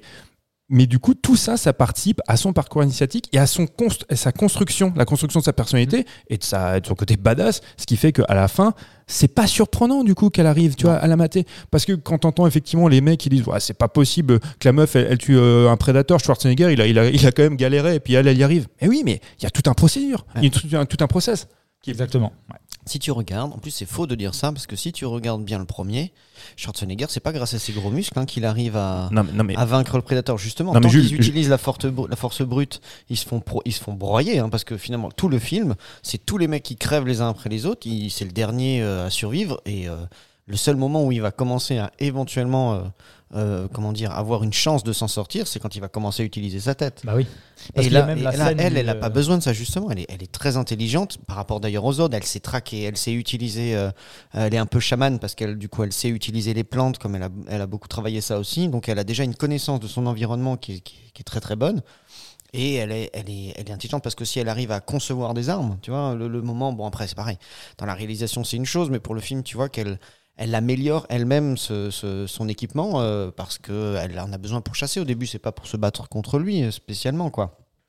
Et du coup, euh, je- même voilà, si tu fais le comparo avec le 1, t'as pas besoin d'avoir. Au contraire, c'est pas ça qui te donnerait la. Le, le- le monstre, il fait 2m50, il, tu, tu peux pas le, le- le surpasser physiquement. Justement, ce- même ce dans, la 1, c- dans le, le 1, c'est représenté par la fameuse scène où ils, ont tous les flingues et il y a le contact. et Mmh. ils, ils rasent la jungle avec les flingues. Ouais, c'est Là, tu comprends bien que bah, force brute, c'est euh, contre le prédateur, t'as aucune chance. Et- Mais en sachant que le, le Predator actuel de cet épisode-là, au niveau de la technologie, en même temps, il y a, trois, il y a un 300 ans qui sont, qui sont passés, Oh, il est déjà chaud, quoi. Il est chaud, mais il est quand même moins avancé technologi- technologiquement, tu vois, que celui qui, euh, qui sévit dans, dans le premier ou dans, ou dans le 2. Il a pas les mêmes euh, fonctionnalités. Il a un pauvre bouclier, Ouais. tu vois. Il a pas la, la- le tir, là, le blast laser. Il l'a. Ah non. Alors, ces trucs euh, à tête chercheuse Bon, les sont trucs sales. très hein. chercheuses sont. Non, non, mais bien sûr, mais si vous comparez au premier au 2, Bien sûr. enfin, il y a un gap, tu vois, technologique. Ouais, ouais. Mais par contre, je trouve que esthétiquement, il est putain de classe, quoi. Ouais, avec- ouais, il est mais- ouf. Avec le casque qu'il a, c'est en, en fait d'os, c'est putain, mais ils ont voulu le faire aussi. euh, C'était une vraie volonté de le très faire, de le- primitif, de quoi. le faire exactement plus, euh, de le faire plus félin. Tu vois, c'est-à-dire il fallait qu'il soit parce que dans le premier, regarde, il est plus massif, il se déplace Mm. beaucoup. Là, ils vont voulaient euh, quelque, ils voulaient quelque chose vraiment de. C'est normal, il est plus massif parce que c'était Jean-Claude. Putain, Pour l'anecdote, c'était Jean-Claude Van Damme, Non, tout le monde le sait, hein, qui aurait dû tenir le rôle du prédateur, mais pas avec la Ah, même tronche. Hein. Ouais, à cette époque-là, le monstre, il avait pas la tête là. hein. Il Ouais. avait, c'était horrible. Enfin bref, ça ressemblait à rien. Oh, on a eu de la chance de pas rappeler, hein, ce truc-là, putain. Donc euh, le- ça le- ça il, faut, tombé aux oubliettes. il faut rappeler que c'est quand même ce génie de Sam Winston qui fait, euh, qui crée la, la bête, la créature. Sam Winston qui a bossé sur Terminator, qui a bossé sur euh, Jurassic Park, enfin qui a bossé un petit peu sur tout. C'est euh, c'est un, un des grands euh, Manitou du, du maquillage et des effets spéciaux. quoi.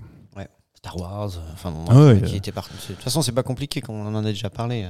Quand c'est bien réussi, c'est les mecs là qui sont derrière, souvent. Mm. Donc franchement, il y a très peu de déception sur ce film, quoi. Enfin, personnellement, euh, il y a très peu de choses qui m'ont déçu ou qui Mhm. n'ont pas été à la hauteur. Bon, c'est pas un, comme tu disais, c'est pas un film qui est incroyable.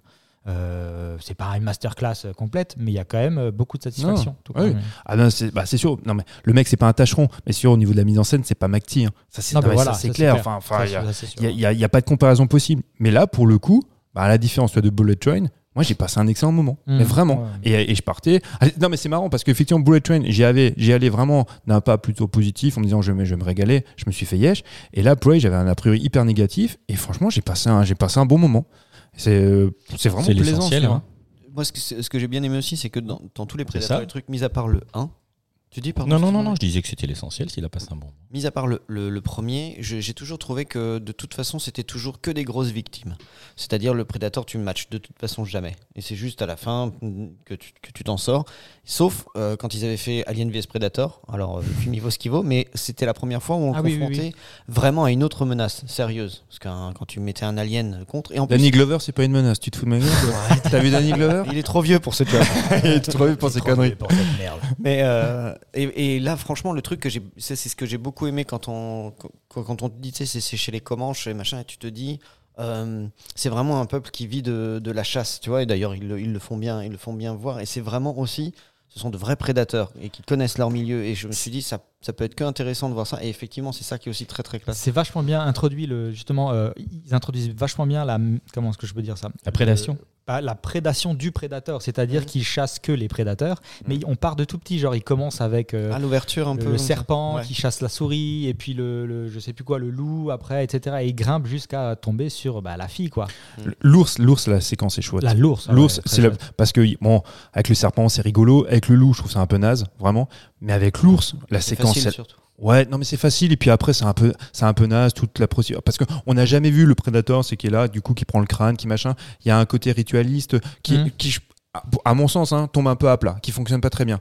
Parce que il doit juste être une menace, il doit pas être euh, là, dire, bon le mec il a des principes, il fait un peu de rituel, il fait machin, on s'en fout, arrête de nous emmerder avec ses conneries. Mais par contre putain la séquence avec l'ours, moi je l'ai trouve vraiment classe. Elle est bien, elle est bien faite, vraiment hein. bien. ouais. Et puis je trouve qu'elle est bien, bien filmée aussi. Ouais, la mise franchement. en scène, Ouais, et ouais. c'est chouette, euh, Mm. ouais, clairement. Vous me donnez envie de le regarder. hein. Je vais peut-être le regarder avant de Grave, partir en faut que vacances. tu le regardes. Mm, Même si j'ai- je j'aurais pas le temps Ah, de voir ça le va être 1, juste le un- Non, non, non, alors de préférence, si tu peux. D'abord le 1, Terminator. Mais- 1. non, mais il est, il est sur Disney Plus, hein, donc regarde le 1. Ah avec d'accord, Schwarzy. ok. ok. Et, euh, et si, euh, si t'aimes bien. Demain la- matin, puisque je dois me lever tôt. Ah bah voilà. Non, mais, non, mais Non, tu te mets pas devant et tu le regardes vraiment. hein. Tu le regardes pas en faisant ta valise. quoi. Ah non, non, non, je le fais pas Non, non, non, le, le, le, Je la ferai le 1 jouer. est vraiment Juste un truc qui m'a aussi un peu. C'est dommage. euh, J'aurais bien aimé le voir en Comanche en fait. Ouais, il y a une Je version l'ai vu en anglais et je trouve ça dommage. Et si on l'avait vu Ouais. un peu comme euh, le film de euh, Mel Gibson, Apocalyptico. Apocalypto Mais- par ouais, exemple, mais- vraiment en langue comanche, je pense qu'il gagnerait encore en.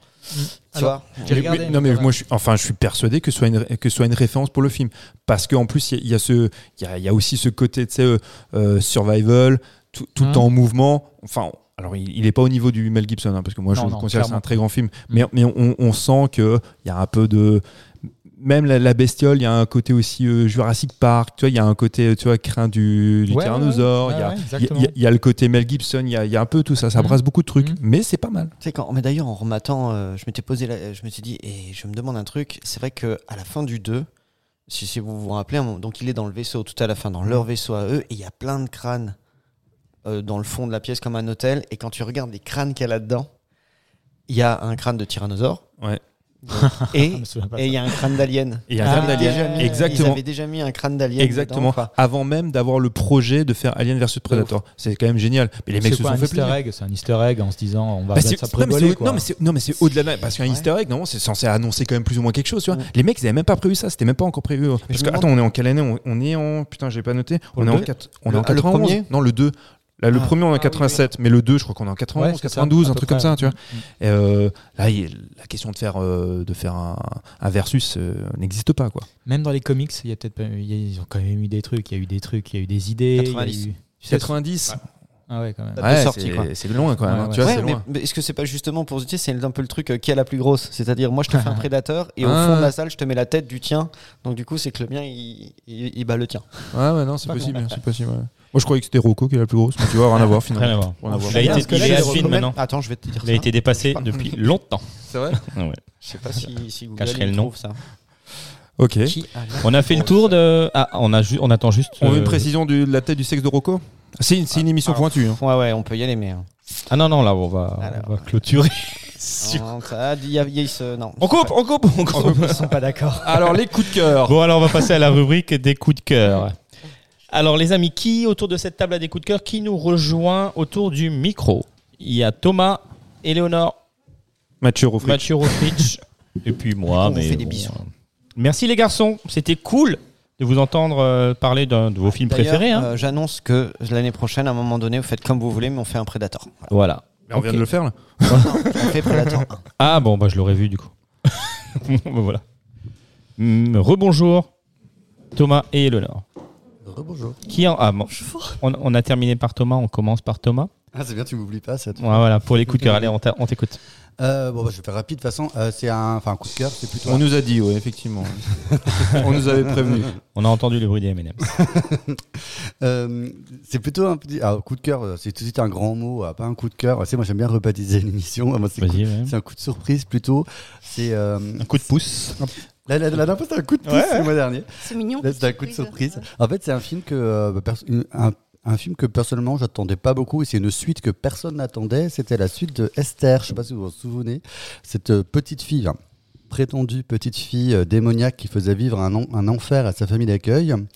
Et euh, Et tout le principe d'Esther, du premier du nom, qui avait été un, beau succès au box-office, était, ben, était, son secret, que je ne vais pas redévoiler si jamais des gens l'ont pas vu. Mais c'était son twist final qui était quand même assez, euh, assez fou, assez hallucinant. Et donc, une fois que tu as découvert ce twist final, tu te dis, ben, pourquoi, comment ils vont pouvoir refaire un, pou- pouvoir refaire un film sur Esther, sachant que tu connais l'histoire. Donc là, pour le coup, c'est un, c'est un préquel, hein, ça se passe avant les événements du premier film. Et en fait, le film, est, sachant qu'en plus, la- la- la- l'actrice a quand même pris 15 ans dans la tronche. hein. Je veux dire, à l'époque, elle était toute jeune, hein, mais maintenant, elle a, je crois, 27, 28 ans, donc euh, c'est un peu compliqué. Mais oui, mais question, pourquoi avoir repris ce- cette comédienne du coup? Parce Ouais, que du coup, non mais c'est crédible à l'écran? Alors honnêtement, tu vois, alors pour le coup, ils n'ont pas tenté le rajeunissement numérique et heureusement parce que souvent c'est foiré. Euh, tu captes euh, deux dos qui font appel à une doublure, donc souvent pour euh, pour euh, faire la, la différence de taille. Par Ah, c'est que des gros plans sur le visage du coup alors maquillé ou? Alors, de- et, de- et quand tu as des gros plans sur le visage, bien sûr, tu, tu- tu- tu captes qu'elle a quand même une vingtaine d'années, tu vois. Mais le film est suffisamment malin pour que, en fait, on. bah, forcément, on est conscient dès le départ qu'elle n'est pas vraiment une petite fille et que, du coup, euh, pour le coup, on voit le film, il est de son point, de- point de vue à elle. C'est-à-dire qu'on sait vraiment, on connaît son secret et on se demande comment elle va s'en sortir, qu'est-ce qu'elle va faire, comment elle est arrivée dans cette nouvelle famille. Et, euh, et du coup, on- connaissant le postulat de départ et étant de son point de vue à elle, tu on, on ne voit pas le film intégralement, dans, on la voit pas intégralement dans son rôle d'impostrice, d'imposture, je sais pas comment dire. Et, euh, et du coup, tu as quand même beaucoup de scènes, on va dire, normales où elle, où elle parle elle-même en tant que vraie, euh, vra- vraie, vraie personne, on va dire, tu vois. Donc le film est assez malin, tu as un twist au, au milieu du film qui, euh, qui est vu et revu, mais qui permet de, de faire partir le film sur autre chose, parce qu'au départ, tu te dis, oula, tu vas te retaper de nouveau un, un remake du premier film, elle arrive dans une famille, et ils, ils- ils ont des doutes, qu'est-ce qu'elle va faire, etc. Et en film, en fait, ça, ça part complètement ailleurs, c'est vraiment une, un- une- un- tout un, toute une étude du, du mal, du mal contre le mal, et, euh, et, et pour le coup, alors, peut-être ma limite, c'est que ça la, ça la rend presque. On a presque de l'empathie pour elle parce qu'on apprend à connaître le personnage et à comprendre ses motivations. Cependant, je, euh, je trouve vraiment que c'était un, un pari osé, c'était un une suite que personne n'attendait du tout. euh, et ils s'en sont franchement plutôt pas mal sortis. C'est une honnête. Pour, ça, ça devient presque un thriller, c'est pas un film d'horreur, je trouve. Mais ça, ça, on, est, on part sur plutôt une honnête série B qui vaut plutôt le détour. Ok. Et le, tu c'est la suite d'Esther. Esther, les origines. Ah d'accord, Esther les origines. Et c'est euh, actuellement au cinéma ou? Actuellement au cinéma, c'est sorti mi-août, ouais. Mi-août, d'accord. Ok. Moi? Oui. Ok. Alors Mathieu. moi c'est une série, euh, c'est la série Better Call Saul qui vient de s'achever au bout de six saisons. Donc Better Call Saul c'est euh, bah, créé par Vince Gillian et Peter Gould, c'est ceux qui sont à l'origine de la série euh, Breaking Bad. Mhm. Et donc c'est une espèce de prequel ici aussi de, de Breaking Bad qui est, euh, bah, qui est concentré sur le personnage de Saul Goodman qui était donc l'avocat dans, dans la série. C'était l'avocat de Walter White, dit Heisenberg et de Jesse Pinkman. Et c'était déjà un personnage qui était assez fascinant parce que très drôle et un peu, et un peu trouble. Et en fait, on voit comment il devient euh, Saul, Go- Saul Goodman, puisqu'au départ de la série, il s'appelle encore Jimmy, McGill. C'est le plaisir aussi de retrouver des personnages, de voir comment ils vont évoluer, type euh, le personnage de Gus Fring ou de Mike euh, Hermontrout. Euh, c'est une série que j'adore parce que je, la trouve aussi bien que Breaking Bad. C'est une qualité d'écriture exceptionnelle, mais vraiment, je parle même pas que des dialogues qui sont souvent très ciselés. Mais rien que l'évolution dramaturgique tu vois, de, des personnages, des situations, il y a des moments où je me dis putain, mais c'est de la mécanique de précision. Mais vraiment, c'est très finaux, c'est vraiment, vraiment classe. C'est une série que j'aime beaucoup. J'étais un peu triste que ce soit fini, mais bon, en même temps, ça finit plutôt bien. Et en plus, il y a, bon, sans spoiler, il y a beaucoup de, beaucoup de clins d'œil euh, à la fin de la saison avec Breaking Bad, donc ça ravit euh, les fans, donc tout le monde est content. Ça fonctionne bien, on- ça se termine exactement comme on l'attend. Et, mais c'est pas grave parce que voilà c'est très très bonne série, très bonne Better, série. Better Call Saul sur six saisons, tu disais? Six saisons, il y avait cinq saisons de Breaking Bad plus D'accord. six saisons de Better Call Saul. Et donc, je crois qu'elle elle est sur Netflix. C'est sur Netflix, ouais, tout à fait. Ouais, C'était euh, AMC et, euh, qui, euh, qui distribuait ça aux États-Unis, euh, mais pour les, pour les deux séries. Et chez nous en France, Et, c'est c'est- dispo et la, et la production, c'est quoi? C'est quoi? C'est pas du HBO c'est quoi? C'est AMC. Ah, ah, c'est ce que tu disais. Ouais, c'est AMC. AMC qui produisait ça. C'est les mêmes, si je dis pas de bêtises, qui faisaient aussi euh, euh, Walking Dead, ce genre de choses. Ah oui, ok. Et euh, donc, ils faisaient ça, effectivement, aux États-Unis pour les deux séries. Ok, merci. Mathieu et Léonore, à ton tour, un coup de cœur. Euh, un petit manga euh, pour changer. Donc ça s'appelle BL Métamorphose de Kaori Tsurutani, qui raconte euh, donc l'histoire d'une petite mamie qui s'appelle Yuki, qui va se rendre par hasard dans une euh, librairie et qui va être attirée par la couverture d'un livre qui s'avère être en réalité, elle va s'en apercevoir plus tard, mais un boys love. Donc autrement dit, une romance entre garçons. Et le truc, c'est qu'elle va tomber complètement accro de cette série et elle veut absolument lire la suite. Donc elle va faire la rencontre de la jeune Urara qui travaille dans cette librairie et elles vont se rendre compte qu'elles ont la même, cette même passion commune qu'est le boys love. Et elles vont prendre donc des cafés ensemble, se rendre à des salons de manga en véritables fangirls. Et ce que j'ai aimé, c'est que c'est une belle histoire d'amitié. J'aime bien les dessins. Bon, c'est un côté un peu naïf comme ça, mais c'est- c'est c'est- c'est très mignon. Ça aborde un sujet qu'on aborde quand même peu dans, dans l'univers des mangas, je trouve, qui est celui du lien intergénérationnel, puisque là, on parle d'une grand-mère de 75 ans à peu près, puis d'une jeune qui sort du lycée, en gros. Et euh, voilà, c'est hyper touchant. Moi, ça m'a ça m'a mis du baume au cœur. Et puis, euh, donc, c'est euh, c'est à conseiller pour tous les publics, je dirais, enfin, de, de Oui, 10 c'est- ans à 90 ans. Ma quoi. question, en fait, c'est ce que c'était. Bah, en fait, c'est tagué Seinen parce qu'ils abordent un sujet, euh, le sujet de l'homosexualité, je pense. Mhm. Mais euh, moi, je, enfin, je pense que c'est un shonen euh, accessible à- vraiment euh, pour, euh, pour les jeunes jusqu'à. euh, Parce qu'on a le shonen qui est essentiellement pour les garçons, normalement, hein, c'est ça? Enfin, shonen ou. Non, mais ça peut euh, être, ça ouais. peut être. Bah, il, filles, il- il évidemment, catégorise comme ça. Il y a le shonen qui est, euh, du manga pour garçons, Mm. et après l'autre, c'est je ne sais plus le nom. Je l'avais. Ouais, c'est pour Ouais, les pour, pour les demoiselles, ouais. Ouais. Ok, mais ça peut être lu Là, par tout le monde, public, quoi, tout public. Absolument. Mm. Voilà, c'était le, le petit truc euh, qui a ravivé mon. qui a mis du soleil dans mon cœur cet été. Oh, c'est trop mignon. Merci. Voilà. Bon ben, on va terminer cette émission parce que moi je n'ai pas de coup de cœur et euh, vous n'aurez le droit à aucune euh, à me dire aucune remarque. Voilà, c'est c'est moi qui décide. Donc on va clôturer cette émission. Euh, merci euh, à tous les participants, Lo- Loris, Aviva, euh, merci d'avoir- d'être venu et d'avoir participé à ta, première émission. Loris, Julien, Mathieu, Éléonore Thomas. Et euh, merci à vous de nous avoir écoutés. On vous rappelle que vous pourrez retrouver cet épisode ainsi que les précédents sur toutes les plateformes d'écoute, Spotify, Deezer, Apple Podcast, Google Podcast, enfin tout. On vous invite encore à les noter sur Apple Podcast, euh, un commentaire, des notes, des étoiles. Et sur euh, Spotify, depuis quelques mois, vous pouvez nous noter aussi en mettant des petites étoiles. Donc voilà, faites-vous plaisir. Et en attendant de se, retrouver, eh ben, dans 15 jours, on vous souhaite une belle rentrée. Ciao, ciao. Bisous. Salut.